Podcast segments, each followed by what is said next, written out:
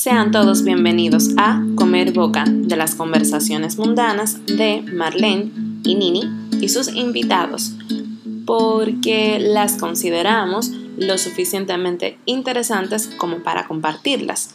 Nos pueden escribir, comentar o saludar por comerboca.gmail.com o a nuestro nuevo Instagram arroba comerboca. Hola a todos, ¿cómo están? Aquí les habla Nini todavía desde el otro lado del mundo. Eh, tristemente para mí será otro solo episodio. Eh, extraño muchísimo a Marlene y la interacción para hablar. Estuvimos hablando lo difícil e incómodo que, y extraño que se siente como hablar sola, pero como más bien organizar las ideas a la, a la hora de hablar.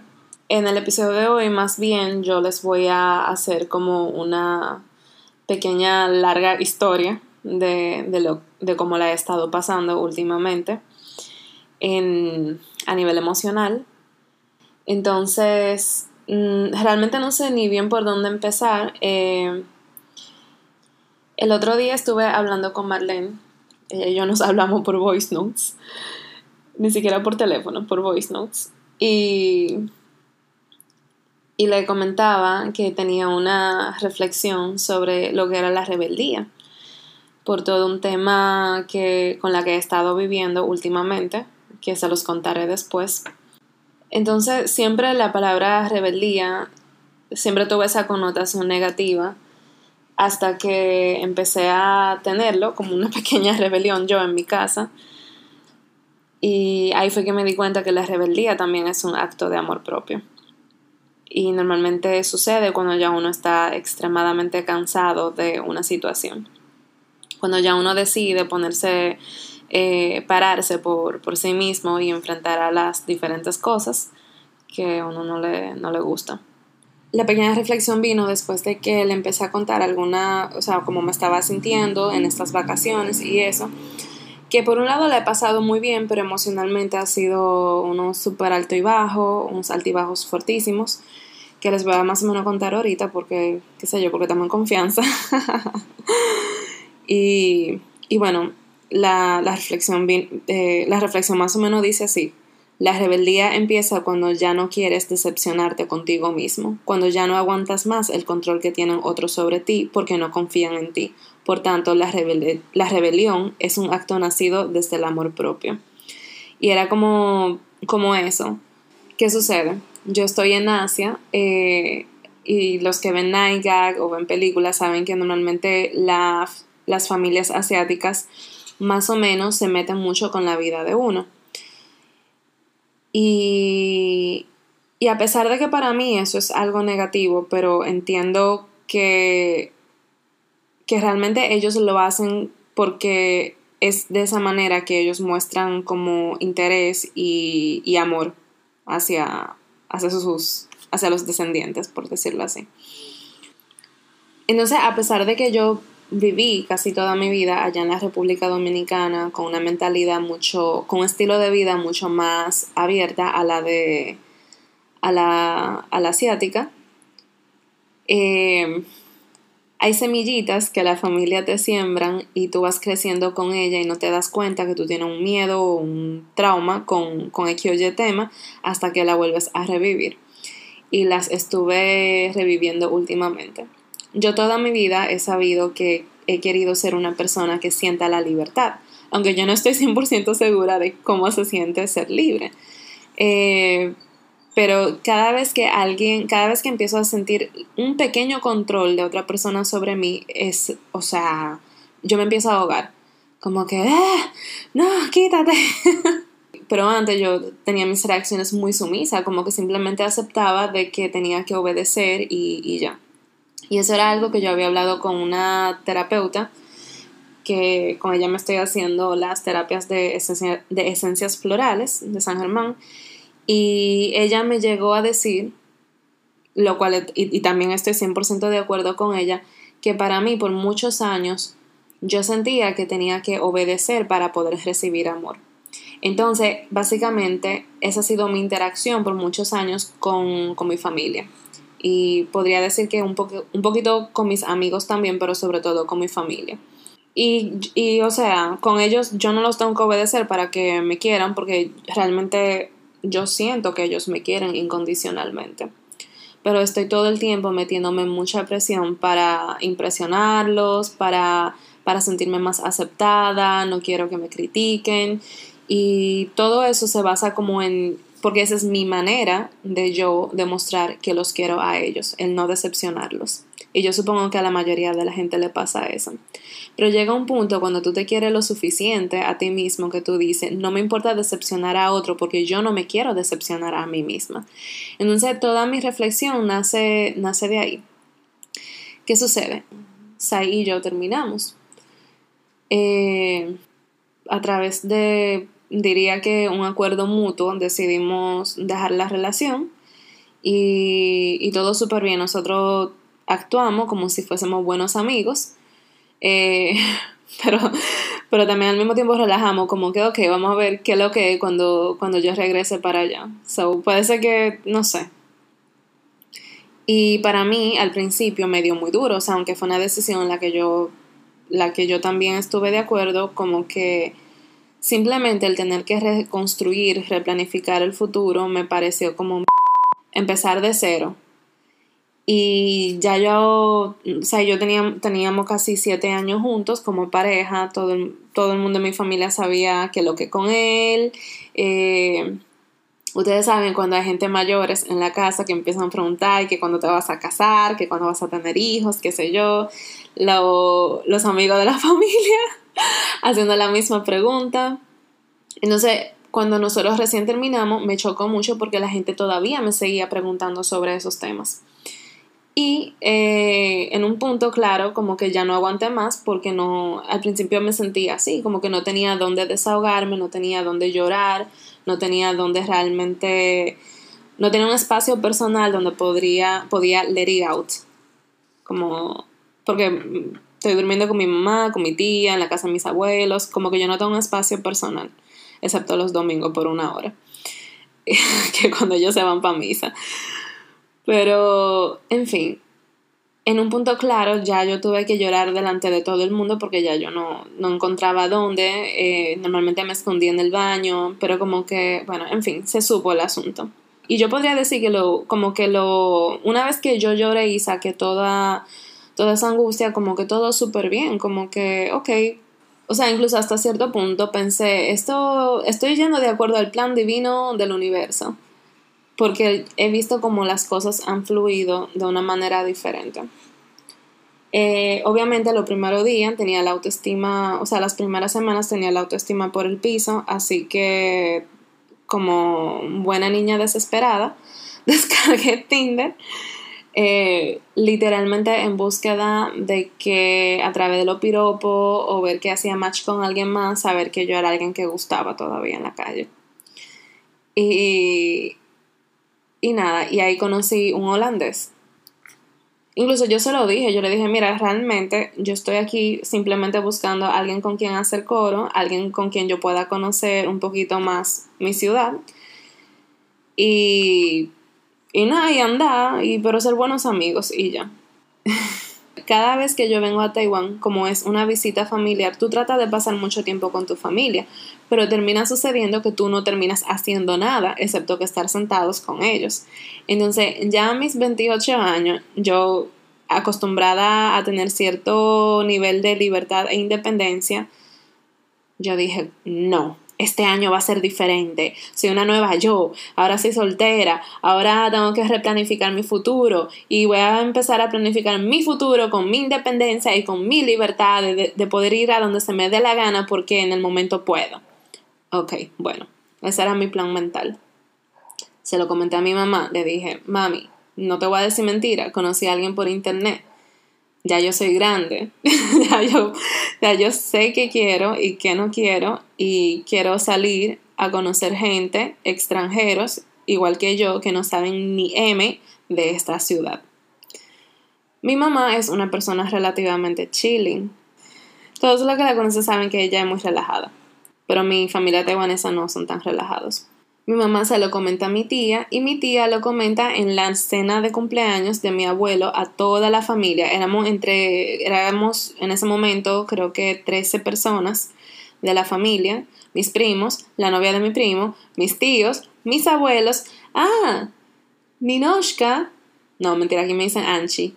Anchi mañana va a salir con un holandés que conoció por internet. Ya ustedes saben, yo mierda. Y todos los tíos empiezan, ¿y tú tienes fotos de él? ¿Y cómo se llama? ¿Y cuántos años tiene? ¿Y qué hace aquí en Taiwán? ¿Y, y tú lo conoces? Y mi abuelo, el cumpleañero, se me acerca y me dice, mira, ten mucho cuidado, si tú te paras al baño no te vuelvas a beber el trago que tú te estabas bebiendo. Ya ustedes saben, yo quería llevar esa vaina súper disimulada, así mismo como quería disimular que ese yo habíamos terminado, no se pudo, ahora quería disimular el hecho de que quería conocer amistades nuevas tampoco se pudo. Y nada, y salí con ellos al día siguiente. La, pasé súper, súper bien. Eh, yo pensé que la familia estaba súper chilling con eso y repentinamente cuando llego a la casa de la salidera y conocí pila de gente, o sea, ni siquiera fue de que una cita así per se. Eh, al final de la noche terminamos como con un reguero de gente y, y la pasé súper bien genuinamente yo estaba feliz y tranquila después de varias, de varias semanas. Pero cuando llegué a la casa, me empezaron a decir, tienes que tener cuidado porque tú no sabes si la persona lo que quiere es un one night stand y bueno, a menos que eso sea lo que tú quieras. Y bueno, en fin, me empezaron a decir una serie de cositas que me sentí ligeramente atacada. Luego cuando yo dije que quería volver a salir con esa gente, ellos ya dijeron, ¿por qué tú confías tanto? O sea, ¿por qué tú confías tanto en esa gente si tú apenas lo conoces a, ese grupo de, de extranjeros, que la, la, la? Y hasta cierto punto yo entiendo la preocupación de ellos. Es real. No es que ellos me están diciendo un disparate, yo sé. Pero al mismo tiempo, como que yo quiero. Yo quiero salir, yo quiero conocer gente nueva, yo, yo quiero pasarla bien. Y, nada, y como un acto medio de rebelión, porque no estaba dispuesta a, a quedar, o sea, señores, yo no tenía tanta, o sea, yo no tenía esa necesidad de tener que salir, pero era más como por, por, ah, porque ustedes me están diciendo que no, ahora que yo lo voy a hacer. Y salí como una o dos veces más, así a lo callado. Pero me di cuenta cómo me estaba afectando, porque cuando, la, cuando me empezaba a reír tranquilamente, cuando empezaba a pasarla bien, me sentía culpable al mismo tiempo. Y yo me decía, ¿cómo es que no, yo, yo no creo que estoy haciendo nada malo, pero cómo es que reírme y sentirme bien me hace sentir culpable al mismo tiempo? Para mí, en este último mes y medio, ha representado muchísimo cambio que entiendo hasta cierto punto que es necesario al principio me dio muchísima ansiedad pensar, wow, voy a tener que reconstruir y replanificar mi futuro. Eventualmente, si conozco a una nueva pareja, eh, reacostumbrarme a esa persona. Me dio mucho miedo la, la idea de volver a poner mi confianza en alguien, pero al final del día, en mi estado más calmada, yo me doy cuenta de que todo está pasando como debe de pasar. En medio de todo este cambio, no solamente vi el amor que la gente me tiene, sino las ganas que tengo hasta cierto punto de luchar por mí misma. Y he visto como las cosas han fluido y han cambiado una vez que decidí como seguir adelante y no dar vuelta atrás. Claro, o sea, eventualmente yo, yo entiendo que si yo me arrepiento y quiero caminar para atrás, bueno, pues ya, camino para atrás, eso no tiene nada de malo. Pero por lo menos yo sí siento que ahora mismo estoy viviendo lo que estoy supuesto a vivir. Estoy experimentando, recordando cosas que yo me había olvidado completamente. Redefiniendo incluso palabras para mí. Como que la próxima, desde esta pequeña experiencia de, de mi pequeña rebelión sumisa realmente todavía, para mí ha sido un gran paso porque yo nunca, por lo menos con mi familia, nunca me había defendido tanto como yo me he defendido en, en estas vacaciones. Y eso me ha puesto a mí en perspectiva de que cuando yo veo a otra persona creando como una pequeña queja o algo así, en vez de simplemente juzgar a esa persona como, wow, tú sí te quejas o, diache, tú lo que quieres y como en contra de todo el mundo, creo que me va a tomar unos minutos más en analizar por qué esa persona se siente así, porque yo, yo estoy teniendo mis actos de rebelión porque, porque ya, porque yo quiero ser fuerte para mí, porque yo quiero saber que mi niña interior puede depender de mí. Y no sentirse abandonada o tener que chuparse toda la porquería que las otras gente me digan. Y tal vez por eso al final del día el amor es un acto de rebelión, es una revolución. Y otra cosa como que yo siempre he sido alguien muy de sentimiento, muy de emociones. Y uno de los pleitos que me, que me echaron fue porque tú confías tanto en este grupo de desconocidos.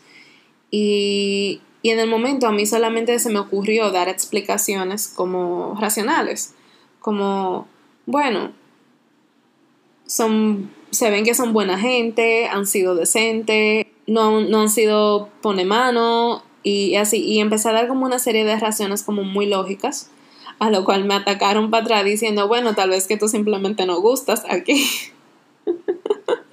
no, pero yo gusto, me he dado cuenta que sí. Eh, pero lo que me han dicho es como que, bueno, eh, como que eso no son razones para confiar en alguien. Y luego me, me, me, llegué a juntar con, la, con este grupo de personas y les hice la pregunta, yo les dije, ¿cómo y por qué ustedes confían en mí? O sea, ¿cómo ustedes están seguros de que yo no les voy a hacer daño? De que yo soy una persona buena como ustedes creen. Y uno de ellos me respondió, bueno, la confianza es un sentimiento. Y a mí esa vaina me chocó así, como que me iluminó, me abrió los ojos. Y dije, mierda, así. Claro, porque todo tiene que tener una explicación lógica. Para mí eso de que, que, la confianza es un sentimiento hace muchísimo más sentido que toda la otra porquería que yo le dije a mi tía. Claro, o sea, tú necesitas de las dos cosas, pero a veces la respuesta más sabia, la respuesta más completa es la más sencilla. O sea, yo hablé mucho con Marlene sobre este tema, lo hablé también con Katy, lo he hablado con mis amigas muchísimo. Eh, yo me doy cuenta que en los momentos que para uno es difícil, sobre todo en cualquier momento en que uno está en transformación, pasando en, una etapa de transición, es muy importante tener a las personas correctas a tu alrededor que te den el apoyo que tú necesitas. Yo entiendo, eh, Marlene me dijo algo que que me lo encontré muy bonito y, yo creo que por eso es ahí yo podemos hablar y podemos conversar sin, sin decirnos nada feo, ha sido que ella me dice que, la, que no hay ruptura que sea, que mentira que hay de que rupturas bonitas. Simplemente hay unas peores que otras.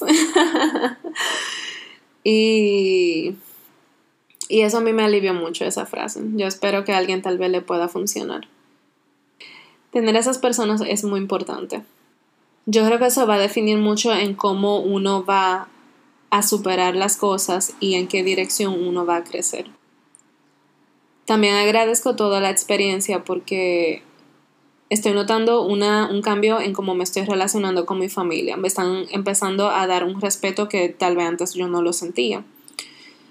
Me están dando el espacio que yo necesito y al mismo tiempo yo estoy aprendiendo con ellos y con otras personas de cada experiencia que nos pasa en la vida, de cada cambio. Realmente entiendo que uno tiene algo que aprender de ahí y creo que la mayoría de las veces no le sucede, no es simplemente positivo para, para uno de los dos lados, sino para los dos. Cuando algo ya cumplió su propósito, ya lo cumplió y, y por más difícil a veces que es como dejar ir, algo, dejarlo ir, entiendo que es lo más conveniente, porque es lo más correcto y lo más beneficioso para uno al final del día. Y por lo menos a nivel espiritual, al principio yo pensé que me va a pasar el resto de las vacaciones sufriendo, pero no. Ha sido un cambio muy positivo internamente, he sentido mucha paz y compasión Y yo sé que una de mis tareas más grandes ahora, porque me lo han puesto a través de muchas señales, que tengo que aprender, que tengo que aprender a amar y a dejarme amar. Y porque muchas veces uno actúa a través del miedo. Entonces, miedo y amor es mi tarea. ha sido mi tarea. Y nada, y yo sé que mi tarea ahora mismo es poder actuar siempre a través del, del amor y no del miedo. Aprender a amar y dejarme amar. Y amar las cosas tal y como son, porque todo ocurre de la forma más perfecta en la que puede ocurrir. Eh, sé que se oye un poco hippie, pero bueno, ese es mi mantra incluso últimamente. Eh, y no necesariamente sí, y no necesariamente quedarme en una situación si no me gusta. O sea, si no me gusta simplemente me voy porque también me amo a mí misma.